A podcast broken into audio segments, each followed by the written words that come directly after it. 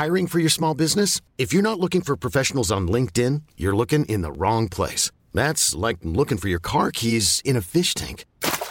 LinkedIn helps you hire professionals you can't find anywhere else, even those who aren't actively searching for a new job but might be open to the perfect role. In a given month, over 70% of LinkedIn users don't even visit other leading job sites. So start looking in the right place. With LinkedIn, you can hire professionals like a professional. Post your free job on linkedin.com slash achieve today. Dixo presenta Fuera de la Caja con Macario Schettino. Dixo is back.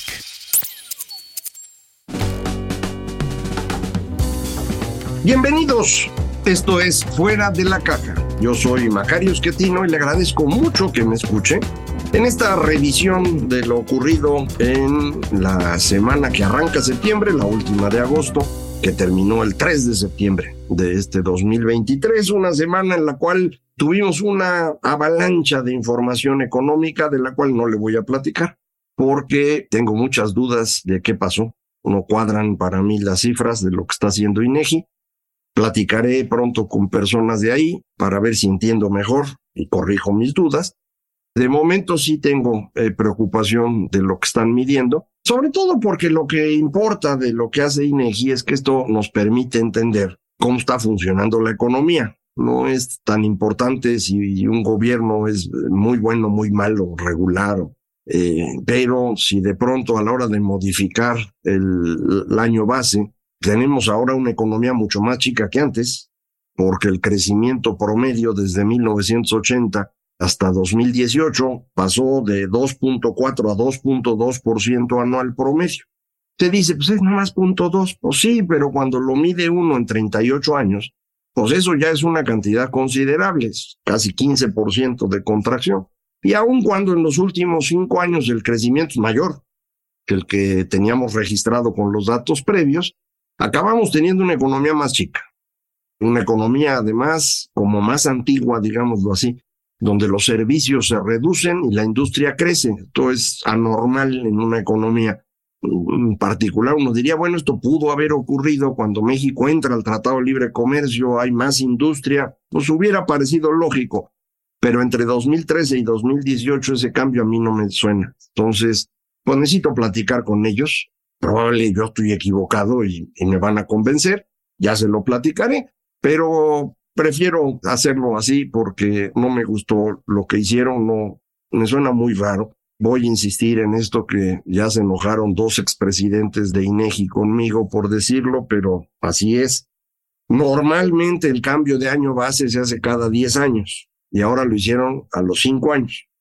Ellos contestan que INEGI cada cinco años tiene información más a detalle por los censos económicos. Pues sí, sí es cierto, pero nunca habían hecho el cambio de año base en cinco años.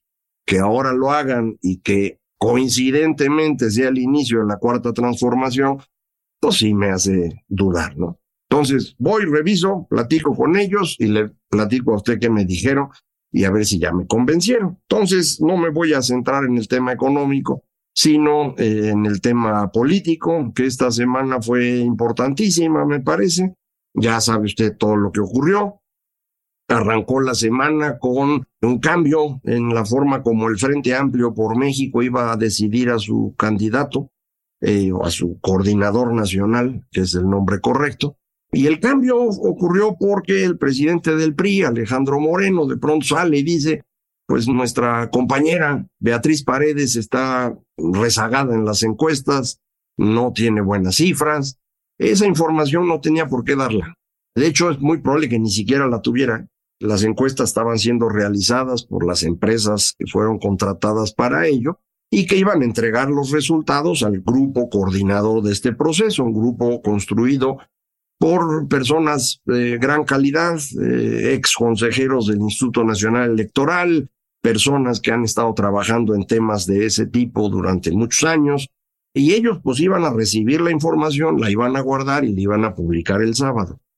Cuando el presidente del PRI dice esto, probablemente lo hizo con base en las encuestas públicas, no las del frente, sino las que habían publicado Reforma, en el financiero, el Heraldo, el economista, en donde sí había una diferencia importante entre la aspirante Xochil Gálvez y Beatriz Paredes. 15, 16, 20 puntos, dependiendo de la encuesta. Entonces dice, bueno, pues vamos rezagados y entonces dejen ver a ver qué hacemos. Y aparentemente los tres presidentes de los partidos le hacen un documento al comité organizador y les piden que por favor les den las encuestas. Cuando les dan las encuestas, confirman esta diferencia, 16 puntos, pero estas encuestas de pronto empiezan a moverse en redes sociales y eventualmente en los medios de comunicación. Los presidentes de los partidos decidieron moverse para allá. No habían hablado con Xochitl ni con Beatriz, hasta donde yo sé, y entonces, pues a Beatriz Paredes la dejaron colgada de la brocha. El PRI dice, yo no sé, pero me voy con Xochitl. ¿Qué ocurrió? Probablemente nunca sepamos con certeza. Había la preocupación en los partidos de que el evento del domingo 3 pudiera no salir bien. Esto significa que no pudieran instalar cosas o que no hubiera boletas o cosas así. Eso estaba ya todo hecho, ¿eh? Ya había los 32 comités estatales, ya estaban 300 eh, grupos organizando en cada distrito electoral, estaban las boletas, estaba todo. Entonces esa no era razón. Había otra preocupación que sí era probable, y es que una cantidad importante de morenistas se inscribieron en la aplicación que había para las firmas. Estos fueron filtrados después, los retiraron del aparatito, pues, del sistema. Pero ellos decían, yo fui registrado. Entonces había el riesgo de que el domingo, a la hora de la votación en vivo, se aparecieran y dijeran fraude y gritaran y quemaran. Eso sí podía pasar. Y era un riesgo. Y mucha gente dice, sí, pero era un riesgo previsible y lo podían evitar. Pues sí, todo mundo siempre opina cuando no le toca hacer las cosas. Estas no son cosas sencillas. Yo creo que hicieron los organizadores un trabajo excepcional pero no puede ser perfecto y menos en estas circunstancias. Esas eran posibilidades. Y había dos grandes riesgos para el PRI. Uno era que en ese domingo las firmas repitieran el patrón que habían hecho cuando todo el mundo se registró y entonces le podían dar 80-20 eh, a favor de Xochitl. Y eso hubiera sido una humillación para el PRI. Ese era el riesgo, es el que yo creo que fue el importante y eso fue lo que escribí en el financiero. Pero hay otros que dicen, no, el riesgo era que a Beatriz no le fuera mal y entonces el que quedaba muy mal posicionado era Alito. Entonces es por eso que él pues se la ejecuta. Yo creo que en el fondo lo que privó fue esta condición natural del PRI a moverse con el ganador, ¿no? Lo que se llamaba la cargada en los viejos tiempos. Una vez que ven claro para dónde es, órale, güey, todos para allá. Y los otros que estaban compitiendo se quedan sin nada, ¿eh? Sin saludo, de hecho. Así le hicieron a Beatriz, creo yo, se enojó mucho Beatriz. Creo que Xochitl Galvez supo administrar las cosas para que no fuera un, problema con ella directamente. Le dio su lugar a Beatriz. Beatriz eventualmente ya pues, se dio cuenta que no había cómo revertir el proceso en el que le había metido su partido. Y entonces dijo, no, pues sí, yo declino y Xochitl es la candidata. Y con esto, eh, el 31 jueves quedó clarísimo que ella era. Pero lo importante ocurre el viernes primero de septiembre. El presidente decide que va a hacer su informe en Campeche porque de ahí va a agarrar su trenecito. Va y hace su informe a Campeche, a una hora a la que nadie está viendo televisión, así que ni quien lo pelara. Volvió a mentir como acostumbra, no sé si habrá algún dato verdadero en el informe, me refiero al discurso, pero parece la mayoría ficticio. Por ejemplo, el que ya está refinando dos bocas, no es cierto, no está refinando. Tiene un cacho que puede funcionar y entonces pueden hacer el primer tramo, digamos, de la separación de los hidrocarburos. De ahí, lo que produjeron, que es nafta, a gasolina, le falta, le falta un cacho. Y no es una cosa menor, estamos hablando de tubotes, ¿eh? no de, del refresquito que traían ahí. Entonces, yo creo que esto lo podrán haber usado como prueba de ese tramo, o como le llaman en la ingeniería, el tren de destilación primario, pues ya lo habrán eh, usado como prueba y ahí muere, ¿no? No van a seguir con eso porque, pues si producen la nafta donde le siguen, no tienen ahí todavía las instalaciones en condiciones de operar, tendrían que mover esa nafta, pues no sé, a Minatitlán o a Salina Cruz, en algún lado donde pudiera seguir la refinación, eso cuesta mucho dinero y es muy peligroso. Entonces, yo creo que no va a pasar por ahí. Eh, entonces, mentiras como siempre, ¿no? Pero pues se subió en su tren. A la una de la tarde salieron rumbo a Mérida, a donde llegaron a las once de la noche. Diez horas de traslado. En un tramo que es hora y media en coche. Sí, es cierto, se pararon a comer, invitaron empresarios de los amigos con los que están saqueando todo, cosas así, ¿no? Pero el puro traslado, si nada más medimos las horas en las que el tren se estaba moviendo, cinco horas. En carro una y media, en autobús dos horas. ¿Qué sentido tiene ese tren? Al día siguiente se suben en Mérida para ir a Cancún. No sé si llegaron a Cancún o nada más hasta Chichen Itza, pero en el camino se les volvió a atorar el tren, se detuvo un par de horas ahí amarrándole eh, cablecitos y órale para que arranque. Una tragedia, ¿eh? una cosa espantosa esto. Salió el presidente a decir, es que no, nosotros no queremos que haya ganancias en el tren. Hoy no puede ser, man. O sea, son recursos todos los mexicanos. No los puedes meter en una cosa que se te ocurrió y donde va a haber pérdidas. No se puede. Eso no se vale. Eso es daño patrimonial, pues, ya lo reconoció el señor. Si uno quisiera demostrar la ineptitud del López Obrador, yo creo que al que hay que contratar para eso es al López Obrador es un genio para mostrar su incompetencia. Lo hizo este fin de semana, no solo en el tema de transporte, sino sobre todo en el tema político. ¿A quién se le ocurre el primero de septiembre irse a hacer eso? Cuando se instala el Congreso y cuando la coordinadora del Frente Amplio por México es una senadora. ¿Qué hizo la senadora? Se dirigió al Congreso, a la sesión de arranque de la Cámara, y antes de que pudiera entrar la enviada presidencial, la secretaria de gobernación, con el informe, como le hacen cada vez que arranca la legislatura, pues el PAN puso a Xochitl en la tribuna para dar su posicionamiento frente al informe y eso se convirtió en el acto de consolidación de Xochitl Gálvez. Todos los partidos de oposición, o sea, los de oposición, todos respaldaron en ese momento a Xochitl con un ánimo extraordinario. Morena se salió de la Cámara porque ya ve que no son muy brillantes, entonces para cuando regresaron eso ya estaba hecho. De lo que regresaron quedan algunas imágenes como la señora Aleida a la vez echando insecticida o una cosa así, desinfectante, que es una grosería sin duda, frente a un colega parlamentario. Pero eso fue todo lo que se registró de Morena, ni el informe, ni a la secretaria de gobierno, nada. Lo que quedó registrado fue la consolidación de Xochitl Gálvez como coordinadora del Frente Amplio por México.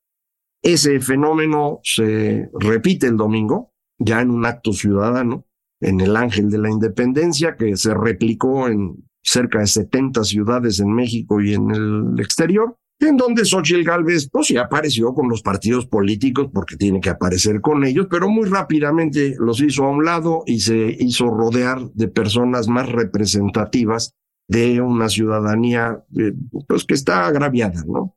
Una madre buscadora, una señora que está sacando adelante a sus hijos desde el trabajo de recoger basura, un eh, líder indígena que está defendiendo su comunidad frente a casicazgos priistas, un evento que no se trataba de que fuera como el 13 de noviembre o el 26 de febrero, se trataba simplemente de refrendar la cercanía de la ciudadanía con la señora Xochitl Gálvez.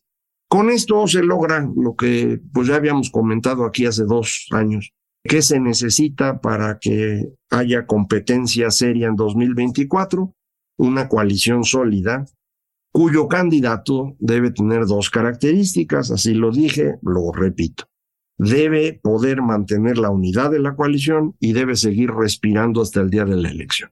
Lo decía yo de esa manera un poco en broma, para decir, no necesita nada más, no hay que andarle buscando que si tiene estudios en el extranjero, que si es muy inteligente, que si es prodigio de honestidad o que si puede competir por mis universo, nada de eso importa.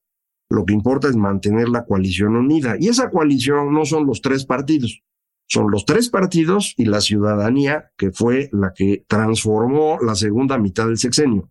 Esa ciudadanía que fue a votar por esa oposición que no estaba haciendo mucho en 2021 e impidió la mayoría calificada de Morena.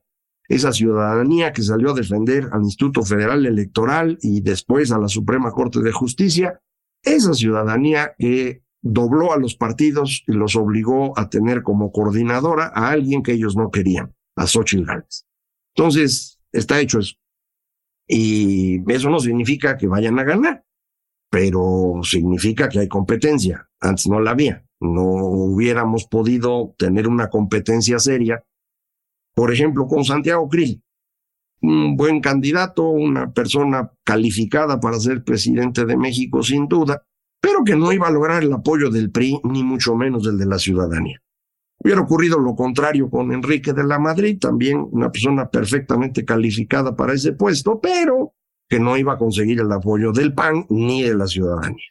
Entonces, lograr que los partidos aceptaran a una candidata ciudadana y que luego se conviertan en su principal apoyo, como se vio el día primero de septiembre, pues a mí me parece que fue un logro excepcional.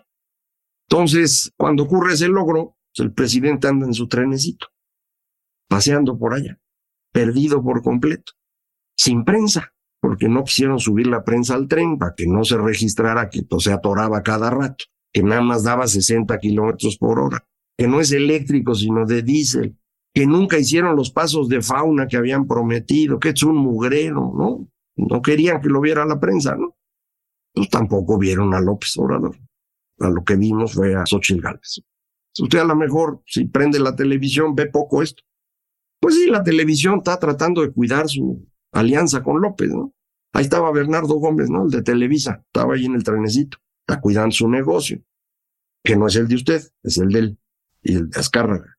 Eh, entonces, tenemos lo mismo, vamos a tener que hacer un gran esfuerzo para lograr deshacernos de estos señores de la cuarta transformación. Eh, pero es muy importante. No hay manera que las cosas funcionen con ellos aquí. La refinería de Dos Bocas, nos acabamos de enterar también ahora que cuando hablaban de 340 mil barriles diarios no se referían a producción de gasolina, se referían a procesamiento de crudo. Esto es una diferencia brutal. Esto significa que su capacidad de producir gasolina es un tercio de lo que habían dicho. Y para eso se están gastando dicen 20 mil millones de dólares. Yo sigo pensando que al menos fueron 25. Eh, Deer Park, en Texas, sí produce 300 mil barriles diarios de gasolina. Procesa, obviamente, un millón de barriles diarios de crudo. Y esa era literalmente gratis. ¿Para qué se pusieron a hacer eso? Es una cosa verdaderamente absurda. la manera como han tirado dinero, como han destruido oportunidades, como han eliminado las instituciones sobre las cuales estábamos tratando de construir un país exitoso. Bueno, si seguimos con esto un poquito más, unos pocos años más, va a ser muy difícil revertirlo. Nada más imagínense cómo van a ser sus hijos dentro de siete años después de usar los libros de texto de la nueva escuela mexicana. O imagínense de dónde vamos a pagar pensiones al ritmo al que están creciendo. Ya simplemente no alcanza para el próximo año mucho menos para los que siguen. ¿De dónde va a salir ese dinero? Todos los recursos hoy prácticamente están saliendo de impuestos, ya el petróleo no está dando, las eh, empresas del gobierno, IMSS, ISTE y Comisión Federal son todas deficitarias, ya no hay fideicomisos, no hay utilidades del Banco de México, todo sale de impuestos y no alcanza para las cosas que están haciendo. Entonces, no aguantamos más, ¿eh? Yo espero que todo el mundo empiece a entender esto y digan, bueno, pues vamos a probar con otros, ¿no? No vamos a regresar al pasado, ya no vamos a regresar al gobierno del PRI o del PAN. Vamos a movernos hacia un gobierno diferente, una candidatura ciudadana en donde habrá gente del PRI, habrá gente del PAN, habrá ciudadanos y en donde vamos a tener que construir un nuevo arreglo social sobre el cual podamos mejorar las cosas.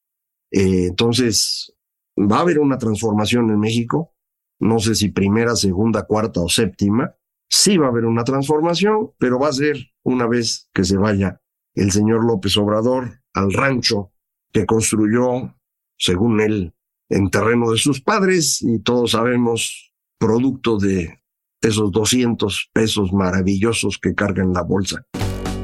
Muchísimas gracias. Esto fue Fuera del Lugar.